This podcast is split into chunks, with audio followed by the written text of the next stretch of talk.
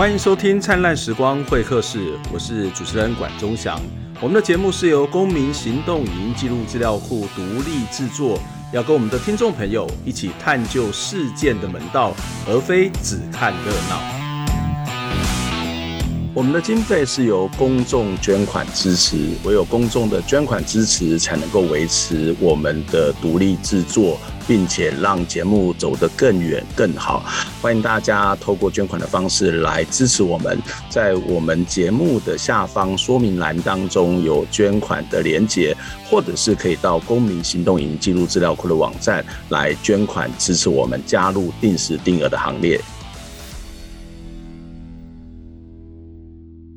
今天录节目的时候呢，是在七月一号。七月一号对香港来讲是很特别的日子哦。呃，我们知道七月一号这一天，其实以今年的七月一号，就是苹果日报这个一传媒哦正式停止在香港是停止运作。那七月一号也是今年的七月一号，也是中共建党一百周年。那在香港呢，过从过去从二零零三年开始，每年的七月一号都有这个大游行哦。这个游行的人数从这个数十万到上。百万哦，都可以看得到，这个七月一号都是一个非常重要的日子哦，所以你可以看到这个很有趣哦。为什么当时他们要去发起游行？是因为当时的这个基本法二十三条要修订，然后这个修订其实就它的内容跟现在香港的国安法的内容其实上是非常非常类似的，所以在这个过程当中，香港的朋友一直在透过游游行集会的方式来表达他们对于这一种中共的。这个呃破坏一国两制这一种对他们的言论自由伤害、民主政治伤害的一种不满，但是其实今年呢，这个香港政府以这个疫情为理由去限制了、禁止了七月一号这个七一游行的。呃，集会哦，那这当然这个消息让大家觉得非常非常的呃这种不满跟呃这个所谓的难过哦。那在七月一号这一天，其实我一大早也看到了香港明报的一则报道哦。那他说，在去年的今天，中共的政府订定的这港区国安法哦。那在一年前，他们曾经说过不会以言入罪，不会因为你的言论而去定你的罪。可是香港明报所做的这个统计呢，他说呢。从这一年来，大概有一百一十七个人受到了国安法的这个，因为国安法而被这个逮捕哦。然后至少有二十六人是因为涉及到国安法里头跟言论跟文字有关的部分哦。所以在这个过程当中，你会看到。呃，这二十六人，他们其实也因为以言入罪这种情况，造成了很大的这种呃，这个所谓的言论的自由，甚至身身体的这个被限制哦。那当然也会在思想上面也是另外一种的控制。所以今天的节目呢，我们原本要谈的还是谈疫情，但是我们今天节目特别邀请到的是呃，香港记者协会的新任的会长陈朗生，他同时也是呃立场新闻的记者，来跟我们。谈这个话题哦，香港的言论自由，以及他长期以来跟香港警察周旋的这个经验，来分析香港的政治局势。我们来欢迎陈朗生，朗生你好，你好，关老师你好。对，朗生最近呃刚接任这个新闻记者协会的主席，刚而且香港的事情就有那么多，刚听你说呃接受了 这一这个礼拜是接受三四十次的访问了，呃非常谢谢你啊。对，因为这没有没有，直接是非常呃高兴能够跟台湾的朋友说说香港的情况。昨天我接受的是挪威的记者，嗯，他他从电话电话访问我，然后他说，哎，要我自己在公司拍几张照片给他，是给他在在报挪威的报纸上面登，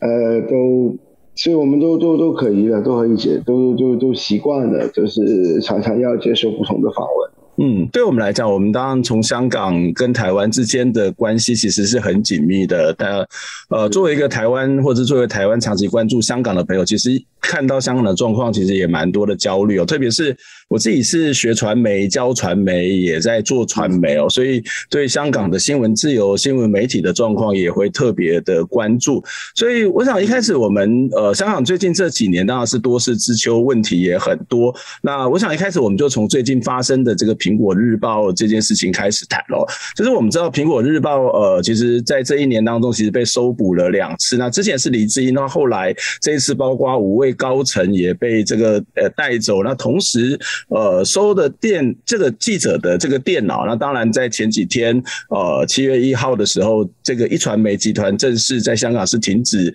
这样的一个营运哦。那其实我想要先请您谈一下，从新闻记者协会的这个立场角度来看，就是看起来这件事情不单只是针对黎智英，虽然黎智英是呃中共的眼中钉，但是他其实扩及到的是苹果日报，甚至我觉得是对所谓的香港整体的曾经有的自由报业是一个非常大的冲击跟挑战。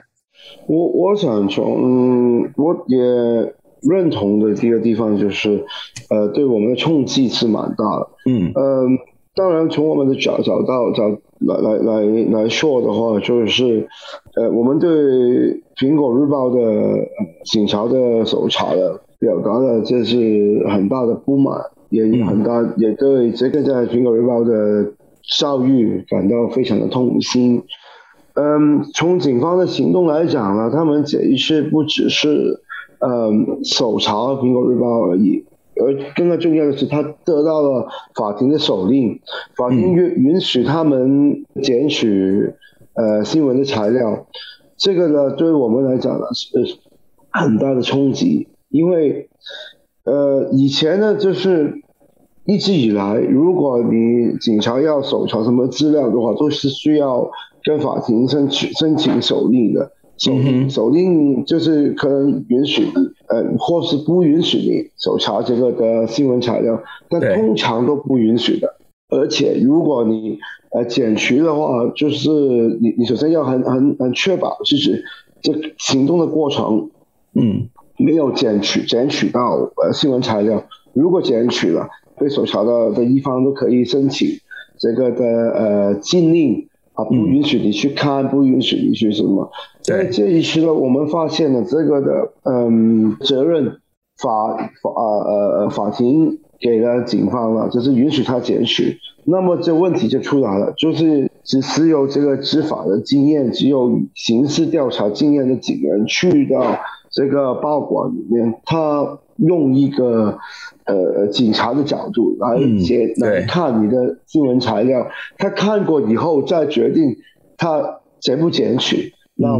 这是他们有没有足够的专业的背景，有没有专业的分辨的能力去看这个是不是呃呃新闻材料了？如果是，他应该有个怎么一个态度去呃确认去拿这些的资料？那我们觉得其实就问题的是蛮大的。你想象。就算苹果日报继续继续下去，已经没有呃，就是一些背景比较敏感的，或是呃，他有什么特别秘密的材料要呃在手的的吹哨者，他愿意跟苹果日报的记者去说的，嗯、因为你不知道你说的材料，你说的内容会不会给有一天给警察捡捡过去的，嗯哼，所以跟我觉得、嗯、我们觉得是最大的问题。嗯，另外一个问题就是。今谁是被捕的？呃，无为的高层高层对，哦，他们其实呃，当然从警方的角度说，他们都是苹果日报有关系的公司的董事，嗯、哼但是我们的角度说，他们是苹果日报最重要的编辑人员、骗财人员。嗯哼，嗯哼那么可能从警方的角度，就是觉得这这些人，因为他们是董事。他们可能跟黎智英什么的关系，所以就执行黎智英的一些的指示，可能啊，我我想从案情的角度，但是从我们的角度，就是警方没有考虑到管理跟编辑编采可能是分分开的，对，比其独独立起来的。对，你可以看到这个的报道，并不只是因为他是。这个公司董事的原因，更加可能是他是骗财人员，嗯、也更可能是前身的骗财人员的一些的一些判断来的。就是简单来说，比如说我叫我的同事去写一个文章，去去做一个播报道，一定肯定不是我公司董事叫我做，嗯嗯、也不一定是我的总编辑叫我做因为我作为中层的的管理人员啊，就是我在立场新闻是一位是一个呃副采访主任，嗯哼，所以我也也会叫我同事写一些报道的。那么他们其实这个的过程啊，就是不一定是因为有什么的勾结，有什么的阴谋，嗯嗯，所以我们觉得这一是这两个情况呢，最令我们担心的。至于你说是不是要针对整个香港的对自由报业？嗯哼，我想这个 message 这个信息很明显，就是对你做报道的一定有一些的红线，但这个红线你是不知道的。嗯哼，而且如果你写报道涉及这些的议题，比如说独立啊，比如说制裁啊，你一定要小心。如果不是的话呢，国安法。可以把你的就是抓起来，嗯、你做你做报道的过程是有后果的。是会有刑事的后果。嗯，所以其实我们可以看得到，其实就是一个呃整个寒蝉效应嘛，就是让大家不敢去写，就是特别是那个红线到底在什么地方，呃，这个其实会让大家产生很大的恐惧。那另外一部分，其实你刚刚谈到，我觉得还蛮重要的一点，就是这个警察的权力似乎高过于法院哦。那在过去，我们一直觉得香港是一个非常以法治作为自豪的一个地方，但是这个警察的权力是高过于这个法院。那同时，其实我们也看到，在苹果日报，呃，这个发生没多久，这个李家超原来的保安局局长，那就曾担任了这个呃香港的这个政务司司长，就大概台湾的内政部部长这个层级，就是香港在临政之下应该是最重要的一个职位。这样的一个人事的安排，是不是反映出香港其实越来越像一个警察社会，或者是它其实也是某种的呃整个香港未来发展的方向的趋势呢？呃呃，首先我要呃澄清一点，就是他这个警察的权利呢，潜意识去检取呃《苹果日报》的新闻材料呢，的权利还是来自法院的法法院。嗯批出这个手令，我只能说法院更加愿意把权力授予警察了。OK，这是这个情况。嗯，至于你说这个李家超他的情况呢，其实他的职位不只是内政部长啊，你们台湾的内政部长呢，相对于我们是保安局局长。嗯，如果是李家超现在的位置的，其实是是嗯行政院行政院院长，嗯，行政院长的的的的位置，嗯嗯，我我我想，嗯，情况是清楚的，就是由回归以来到现在，你九七年的时候是董建华当这个特首，董建华是个商人，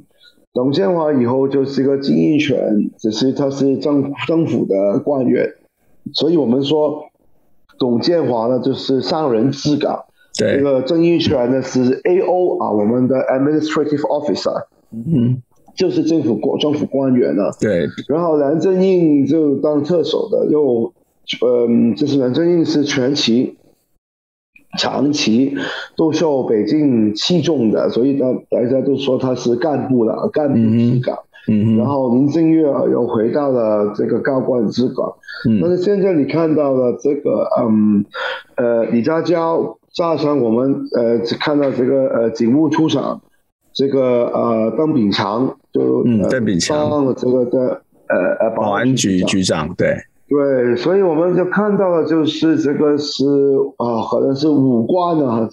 就是呃纪律部队的首长去去治港。嗯哼，呃，这个其实对我们是比较，真是，呃，有点震惊了。我想，嗯，就是没有人想到，原来北京的信义是这样子，嗯，原来他们是决定了，呃，可能连高官 AO 也信不过了，嗯，啊，也对这个本地的上界或是。甚至是这个本本地的建制派也也不太相信了。嗯，原来最相信的就是呃纪律部队啊，我们所谓武官的人的出身的的人当当呃呃呃政府的主要的官员。嗯嗯，现在当然还要去观观察了这个这个的呃情况，但是大家都知道，明年我们就应该要选特首。对。嗯，而且政务司司长这个位置也是非常重要，嗯，大家都可能有一点的准备，就是可能家家有机会当特首。那么，嗯，我想纪律部队最简单的就是他们是听命令，比较比较呃呃呃，怎么说呢？就是听命令的为主了。我我要说，就是听命行事的一群人，对对，听命行事。嗯，而且呢，以以前，比如说你是上人，你说政治的官，政府的官员，他们总会有一点，就是他知道政策可能是不得人心，或是有点阻力的话。他也会去考虑文民意的反对啊，或是需要，这个政府不可能什么事都要，呃呃硬上马了。我们说硬上马，就是一定要去做。但是我们恐怕纪律部队出身的官员呢，就是有一点的，就是 this is an order，就是只是命令，有命令就是去做，一做就做做到底的。嗯，那么我我想大家是比较担心这这这这个方向啊。嗯，也就是这个领领领导班子其实也会开始，就是从你刚刚原来的谈到，可能是某些的官僚专业，或者是商人，或者是这个呃这个干部，但是其实会到一群更听命于北京政府的这样的一个纪律部队。那反正这个命令就是由上到下，他就叫他执行，他就会执行。他已经失去了那个原本作为一个政府可能有的这个自主性或是中立性嘛。呃，当然啦，其实大家都知道，北京对我们的影响是很大的。嗯、但是呢，刚才管老师说的一一个很很重要的点也是对的，就是你想象一个政府有很多不同的范畴的工作，对，除了保安的，你还有经济，还有地震，还有呃什么教育，还有、嗯、呃房屋，这些有很多不同的部门。嗯纪律部队他们是当警察的，他们或是入警处的，他们不会对这些工作有有什么的看法，有什么的经验的。嗯嗯。那么，如果你这个政府主要的官员都是来自纪律部队的话，你另一个很清楚的信息就是说，那么其他比如说经济，比如说教育的政政策。究竟是听谁说的呢？嗯哼，既然在政府最高层的人其实不知道这些政策是怎么走的话，怎么搞的话，那么最后其实大家都会觉得，比如说经济，比如说教育，其实还有另一个更加重要的，我们看不到的人，呃，香港政府是要去报告的吗？嗯、是北京直接的去，或是司王中联办直接的控制的吗？嗯，所以就是。由纪律部队的官员来做的话，带来的的忧虑还是更多的。嗯。对，我想这是一个呃一个很重要的一个警示哦，就是我想苹果日报它所涉及到的不是新闻自由，而是一连串我们看到刚刚特别是朗森提到，法院是把权力愿意交给这个警察，而警察在这个过程当中，他的地位或者是他的力量其实是越来越大，甚至可能未来会是香港很重要的一个管理者哦，这管理者，但是其实又是听命于北京，而他的训练又是刚刚谈到的是一种听命行事的这种方法，所以。一个政府，他应该考虑到有很多不同部门，有很多不同的呃这种考量。可是也他有他的专业性，但是当是警察治港的时候，这个问题其实会非常非常严重哦。我我们先休息一下，我们先来听一首歌。这首歌其实我很喜欢，就是香港老牌的独立乐队黑鸟郭达年哦唱的这一首歌，叫做《孽子回家》。这首歌是在一九九五年呃在香港回归之前，他就写了一首歌，里头的歌词其实呃现在看来更让人家玩味。我们先休息。一下。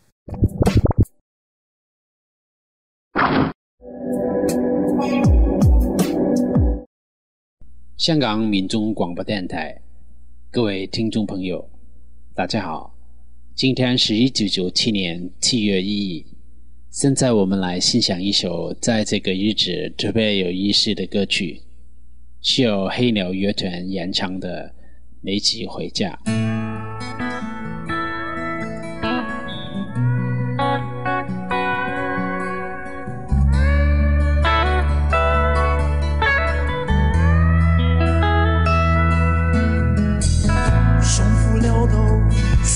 十年，素未谋面，爱人居阳誓言，他方识相，而在今晚留一把长发披肩，手指是他摇摆，敲打天下，回。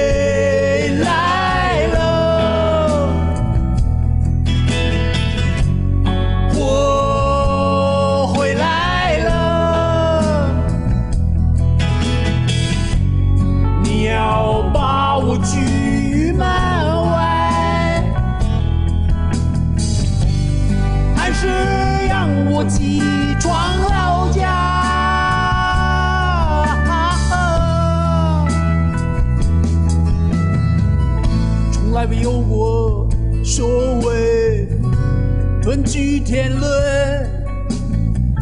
束缚对才割据，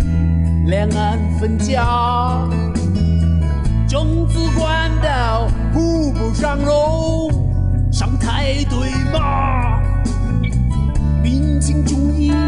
暗流汹涌，殊是非。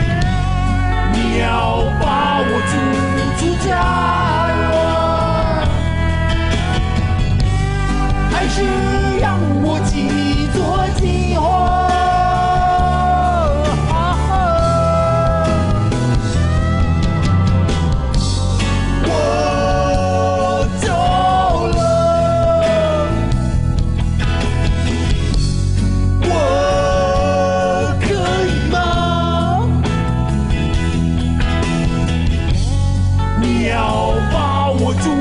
出家园，还是让我寄坐？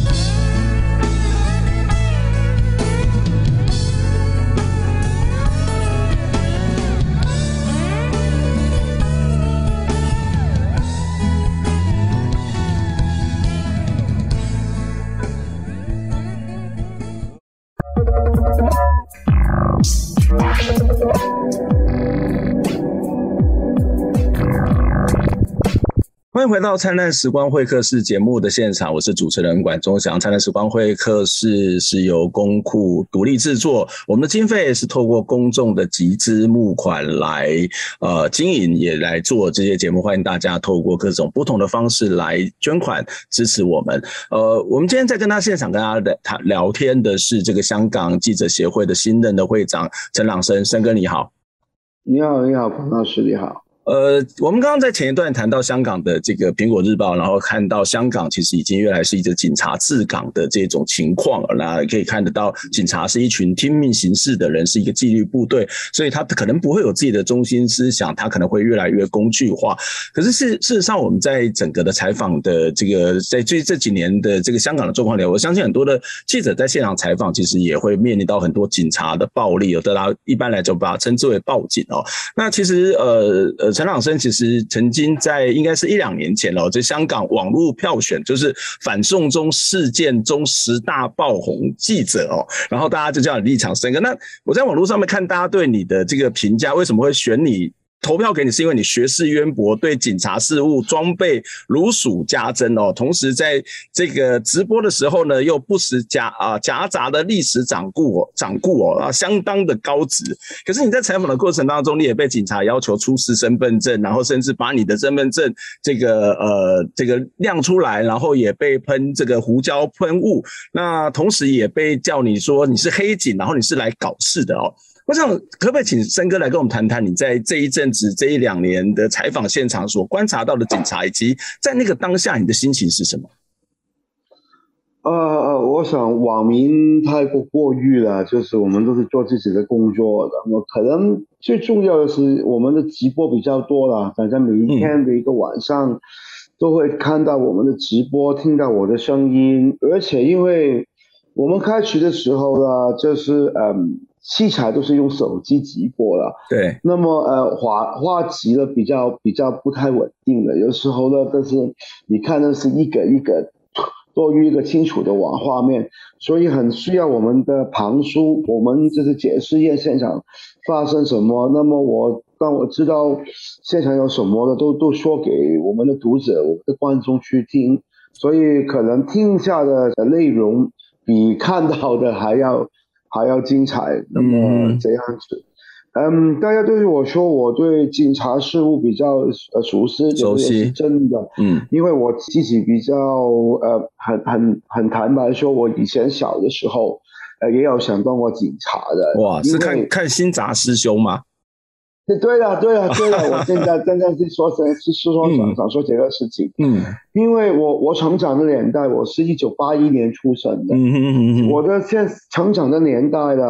大部分的电视剧啊，很多都是警察的题材。对，其实我们成长的年代，就真正是呃香港警队呃开始改变的时候了，就是他要改变他的形象。当然那时候是殖民地的时候了。就是他们告别了警察很贪污、很呃腐败的形象。啊，还有我们香港有个说法，就是好仔不当差，就是、嗯、就是好男不当差，不当警察，好男不当差，对的对的。嗯、那么我我的成长年代就开始就是改变了，警察开始是很、嗯、很有义气、很有担当、很有责任感，他们做事情很有呃很热很热血的。怎么怎么，所以我们都很受这个时期的一些的的背景的影响，就是对警察有一份就是改变的形象了，也有很大的兴趣了，所以就对警察的工作啊、警察的什么的骗子啊，都很有呃兴趣，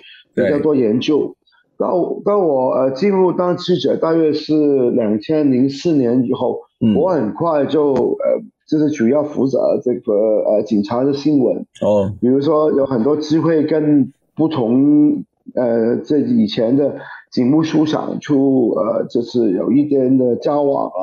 有一点的就是工作上面去访问他们，嗯、那么我对警察的了解也比较多，所以我没有想到就到呃呃两千一九年反送中的时候，当警察每一天都在街上去。就是呃，执勤去做去做他们工作的时候，我就很有机会把我对警察的了解跟大家观众分享。嗯，就是这样子。至于你说嗯，身份证那个事件啊，其实我是很愤怒跟失望了。嗯，愤怒的就是他们呢，其实用一个呢警察常常用的方法，就是他们很多时候用来对付黑社会的方法。嗯，我们叫就是 name and shame。就是提这个名字，然后授予你啊！比如说我们看过怎样羞辱羞辱你，对。比如说我看过比我更加过分的事是什么呢？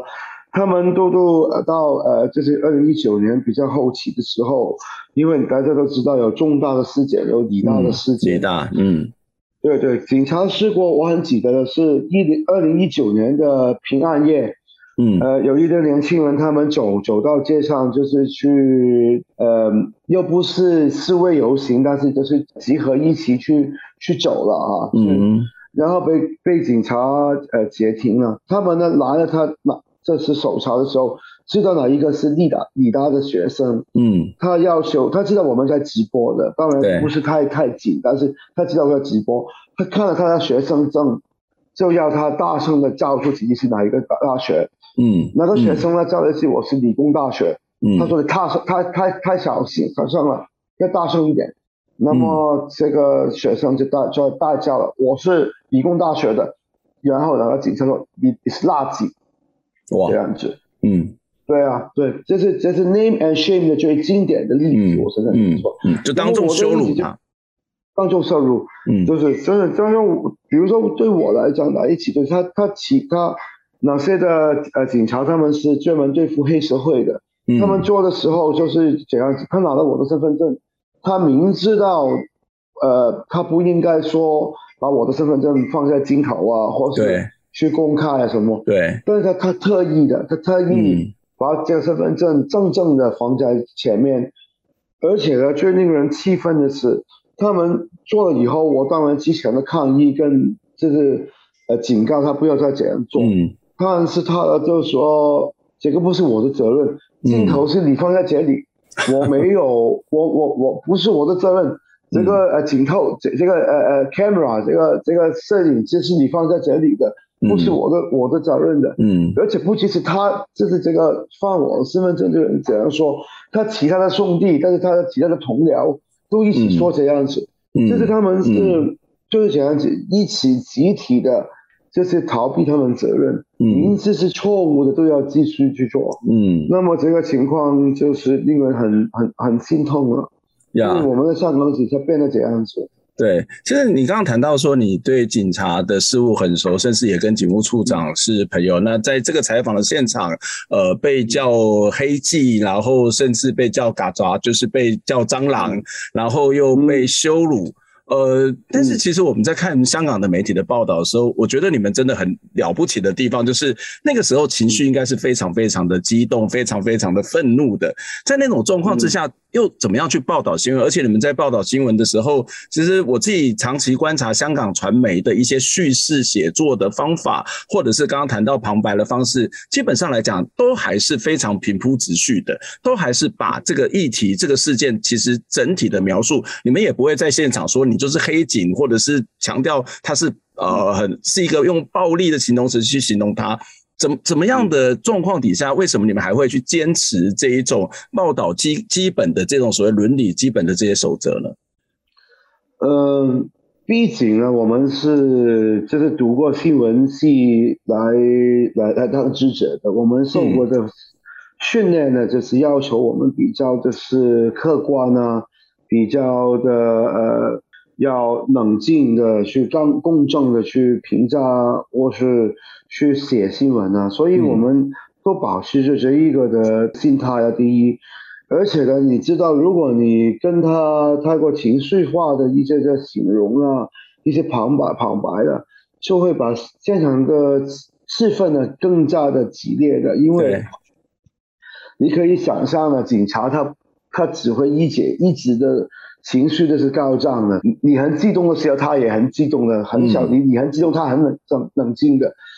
而且呢，也而有一个我自己觉得一定要保持冷静，最重要的是在屏幕旁边看的观众呢已经很激动了，嗯，他们即使没有到现场，但是他们看到我们的直播已经很很。比如说很愤怒，或者很伤心，很情绪会很激动。如果我们也很激动去描述的话呢，他们会更加激动。呀，那么每一天看过我们的直播以后，你就是可能会，呃，睡不了觉啊，失眠啊，或是心情很差怎么样？嗯，那我我我觉得我们有责任不要让大家，就是我们觉得画面跟镜头已经可以说明一切了。对，所以我们不单只。不想把现场已经很激动的气氛完全的带给他们，甚至是要把现场，比如说一呃十分的激动的画面，我们可能只能说八分、七分给他们，就是不要太激动了。嗯，比如说我很记得有有有几次，就是呃，在旺角了，我都到过香港朋友，都知道旺角的街头怎么样。呃呃，警察去防暴，警察去呃驱赶了。呃，有一些年轻的的人走不及了，给警察抓住。警察一抓了，就这个警棍就打下去了，不停不停打。嗯，我就是拿着 camera，拿着镜头去跑，跑到他就是很面前了。那么，呃，情况是很令人激动的，因为你看到哪个应该是小孩啊，应该就是小孩，就是年轻人呢，十五、十六岁的大约。嗯然后他呃，就是鼻子啊，头开始流血，流血，嗯，有血有血也对。然后我也没有说警察打他了，我说警察现在拿个警警棍，那个棍头一直一直飞下去了，然后他的臂就出现血，有有有血了，受伤了，对呀。就是呃，我这个例子我常常常常提的，就是呃，当然其他记者也会说。他真是打他嘛？你说他打他也不是太过，就是不是一个错误的描述。嗯，但是我觉得我我如果说哇，警察不断不断的打他，在镜头旁边看的观众一定会很气愤的，一定会很很很很激动的也会。那么我、嗯、我觉得怎样不好，所以我我我我认为我的镜头，我的拍摄已经拍到他打人，已经拍到他。呃，被被打的人，这次 B 级受伤，我我觉得已经足够了。嗯，所以这是有这么多的考虑的。嗯，我我觉得你刚刚谈那个激动，其实我我相信绝对不只是香港的朋友。其实一四年雨伞运动的时候，我其实也到现场好几次，我看到那样一个画面，我都自己都会觉得情绪很高涨。那虽然反送中运动的时候我们不在现场，在在台湾看看立场的直播，在看独媒的直播，在看苹果的直播的时候，哇，你都会觉得，其实你刚刚讲的那个睡不着觉，我都会睡不着觉。所以作为一个记者，其实不需要特别的加油添醋去把那个情绪拦。烧的更高，呃，可是我觉得更重要的是，我平时的去报道这件事情，你刚刚谈到画面就说明了一切，我不需要用任何太多的加油添醋的词句去强化某些画面，你反而让那个画面直接让大家是可以更亲身的感受到。我觉得这大概就是一个在做记者的时候，怎么样去传达真实，怎么去传真，但是又能够把这个呃这种感觉这样的一种情感是传达出去，我觉得那个是一个。最素朴，但是其实又是一个很重要的方法。我想要再回到你的身上，就是我们知道你在上个礼拜接了香港记者协会的会长哦。那香港记者协会其实长期以来是在香港非常重要的一个呃，既成为记者跟政府之间的桥梁，同时也是保护记者的这个组织。那香港新闻记者协会呢，其实长期我我每一年都会出年报，年报里头也都会去对香港的新闻自由去做这些评估。那但是看到。香港新闻记者协会的年报里面看到，香港新闻自由其实是一年一年的越来越紧缩，越来越糟。呃，但是我们也看到一个状况，就是愿意去加入记协的记者似乎是越来越少，或者是大家有很多不同的考量。我我不晓得你为什么愿意去接任这个香港记协的主席。那在香港的这一种情况底下，你怎么样去保护记者，或者是维持新闻的自由呢？嗯，坦白说我，我嗯，真是没有什么一定成功的方法的，因为你大家都明白，新闻自由跟言论自由跟其他自由其实同是一块的。那么你看到当香港的政治的环境更加受北京的的的影响，那么比北京它现在面对的国际的情况又那么的复杂。那么我们看到这个香港整体的自由也是不理想了，比如说香港市民的表达的自由啊，集会的自由，啊，比如说这一大一一两年一都一直受到这个的防疫的条例去说，就是大家都了解，比如说这现在节目出呃呃播出的时候，香港支联会的副主席也可以就是拒捕，嗯，那么。呃，警察用的理由是香港啊，有这你们呃，就是这个追查，或者这个就是集会，集会有，嗯哼，集会是有呃防疫的的呃很大的危危险，嗯，但其实香港两已已经两个礼拜没有人确，就是没有人确诊、呃、感感染了，嗯哼，对，所以所以你根本就是看到是一个很很不正常的的的环环境来的，嗯，而且现在我们香港也有一些的评论的网上的评论的。这个 KOL 也说，你到过外外国，你就看到，其实外国都一样的受到这个的疫症疫症的的威胁，但是这个生活已经基本上去恢复了。如果大家有留意这个欧洲国家杯，嗯、你看球场的人都是这个球场都都都满是人，没有戴口罩什么、嗯，就是比较正常的活动了。嗯，对的，所以香港还是没有完全的恢复这个。这个活动，所以呃，整个的管制的的情况都是你看到是把人们的不同的自由都是限制住，所以我很坦白说，我们没能就说我在这个的气氛之下可以保障的新新闻自由怎么怎样。嗯，不过正如黄老师你说，嗯，香港记者协会是有长期优良的传统，我们一定要为新闻自由去发声。我们一定要保障，一定要保持，一定要捍卫这个的新闻自由的。那么现在我们就只剩下一把口，一支笔，可以说可以写，就是唯有用声明，用这个舆论来提醒政府，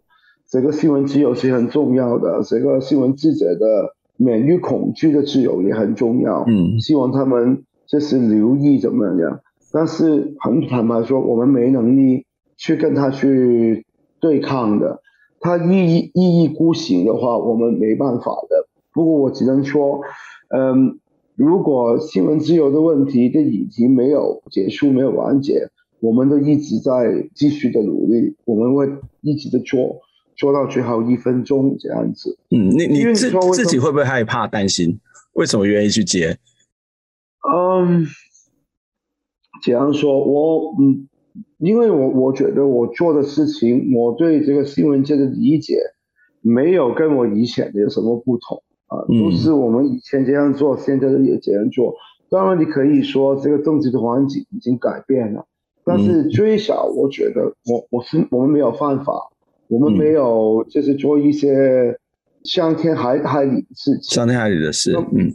对对对，我们都是做一直法律。允许我们做的，我们一直都做，是我们一直香港记者协协会去做的事情。嗯，那么我看不到他们为什么要这样子，可以就是刑事起诉，呃，怎么样的？但是当然了，从现在这个的政治环境来说，跟这个法律的环境来说，就是不能 never say never，就是不不能说永远不会发生。嗯，就是可能今天下一秒吧，啊，警察到我。家门口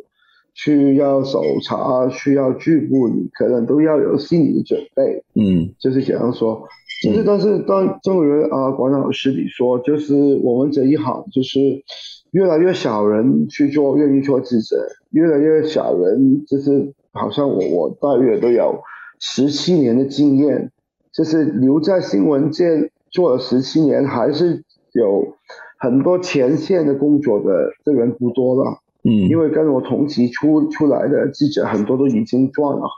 转了行业了，嗯，对对。那么我我还是在前线跑，我也有一点的经验，我对警察比较熟悉。那么我我想我对在留在机械，我也是有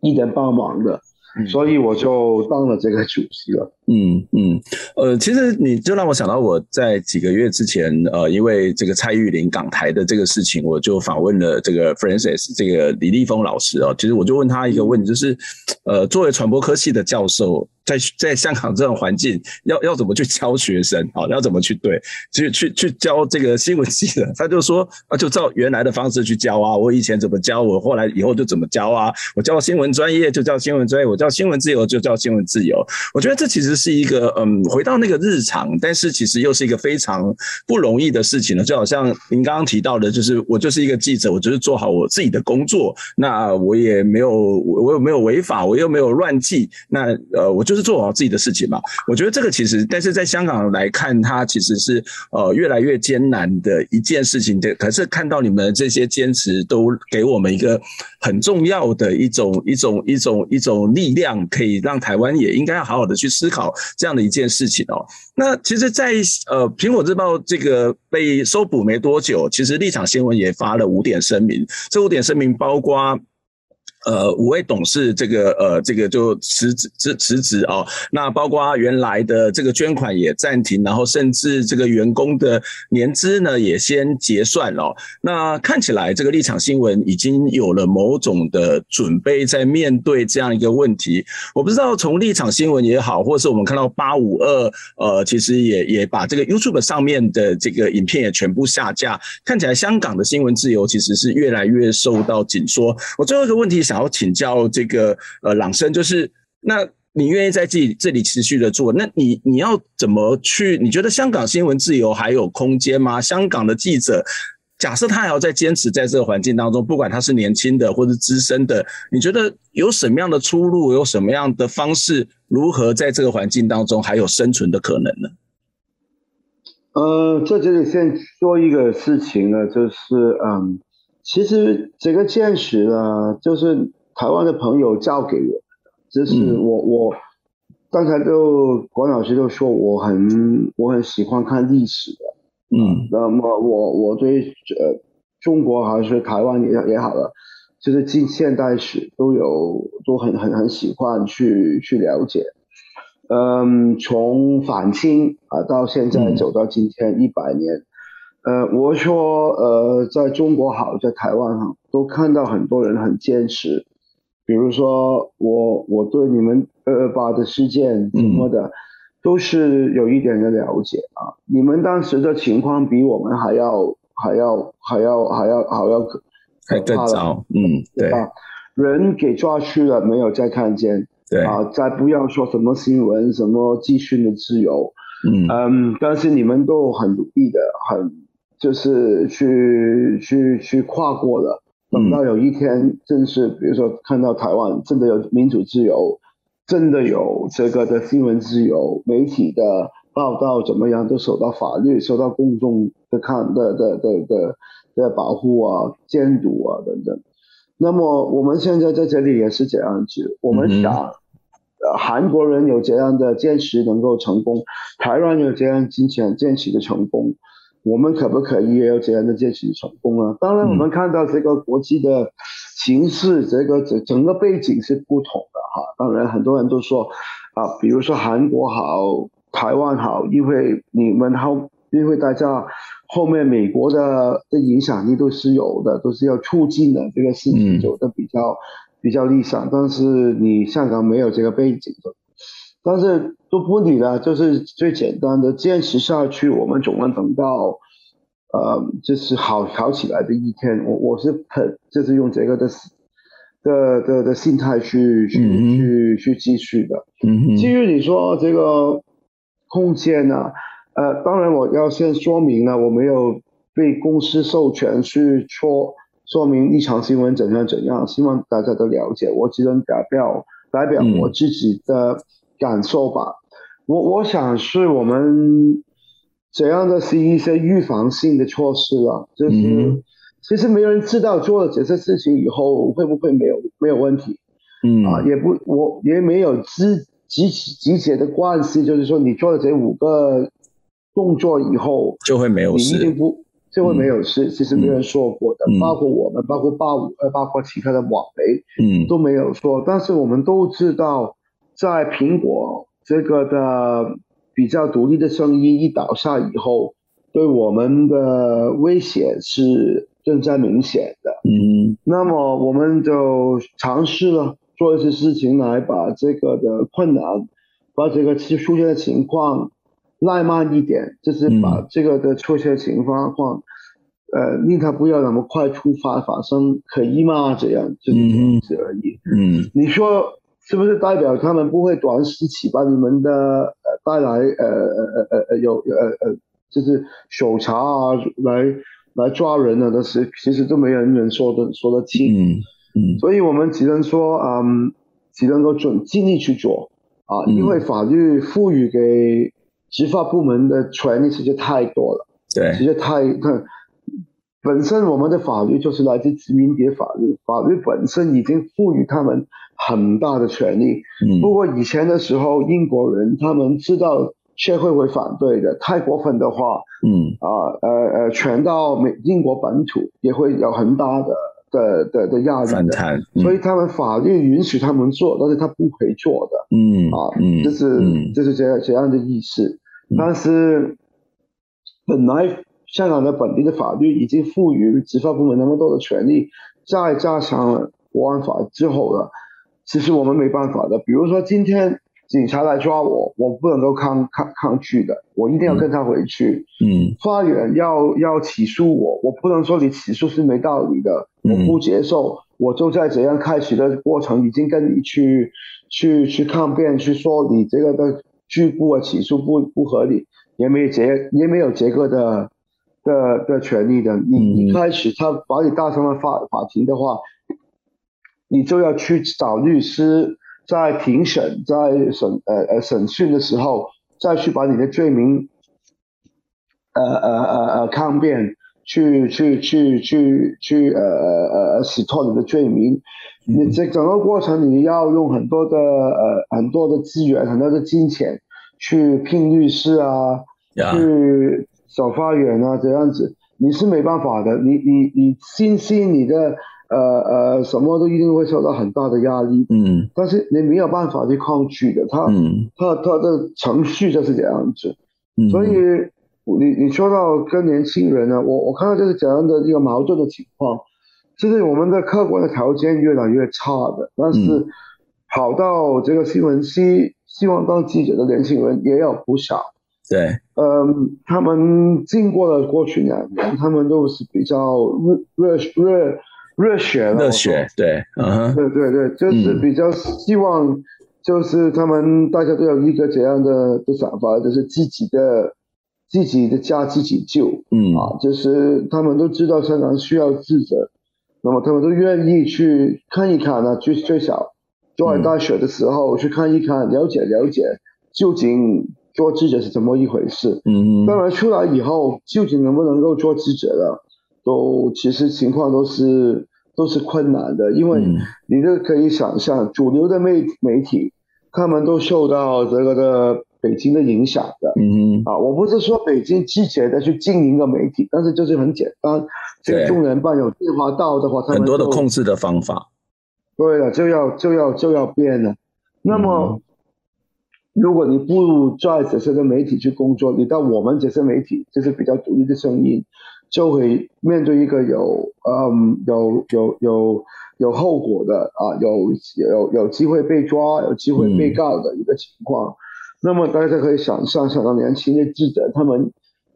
不是要去妥协，对这个的政治自由的环境妥协，就是要面对呃这个的做报道可能有刑事后果的对的威胁。嗯、那么呃，我我想他们是面对一个很。很坏的环境的，所以你你问我，我只能说，如果他们是我的呃同事，他是我的下属，我就只能够把我懂的都教他们，把我的经验，把我的想法都跟他们分析，让他们去了解，呃，对他们好一点啊，请他们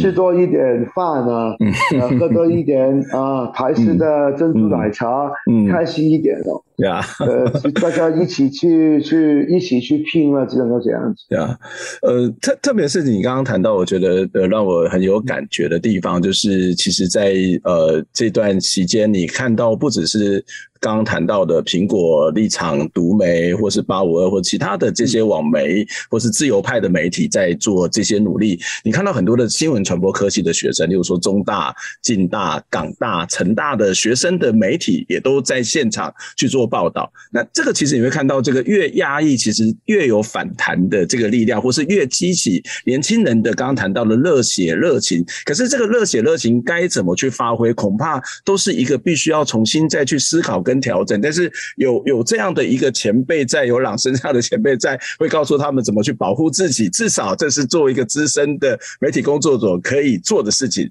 那今天时间的关系，非常谢谢呃朗生特别在呃播时间来接受我访问。我们知道今天是香港，我们录制的是香港七月一号，呃过去都有非常大的游行。今年其实刚刚提到，因为疫情的关系为理由去限制了这些集会游行，但是我们知道这理由了，对，对理由而已，是一种理由，对。对，然后它你会看到，它还有很多不同的力量在去做这个七一的这种所谓的嗯这种反弹，或是集会，或者是让大家有更多的这种民主意识的想法。今天非常谢谢朗生来接受访问，希望下次有机会再跟你请教相关的问题。谢谢，谢谢，谢谢关老师，谢谢。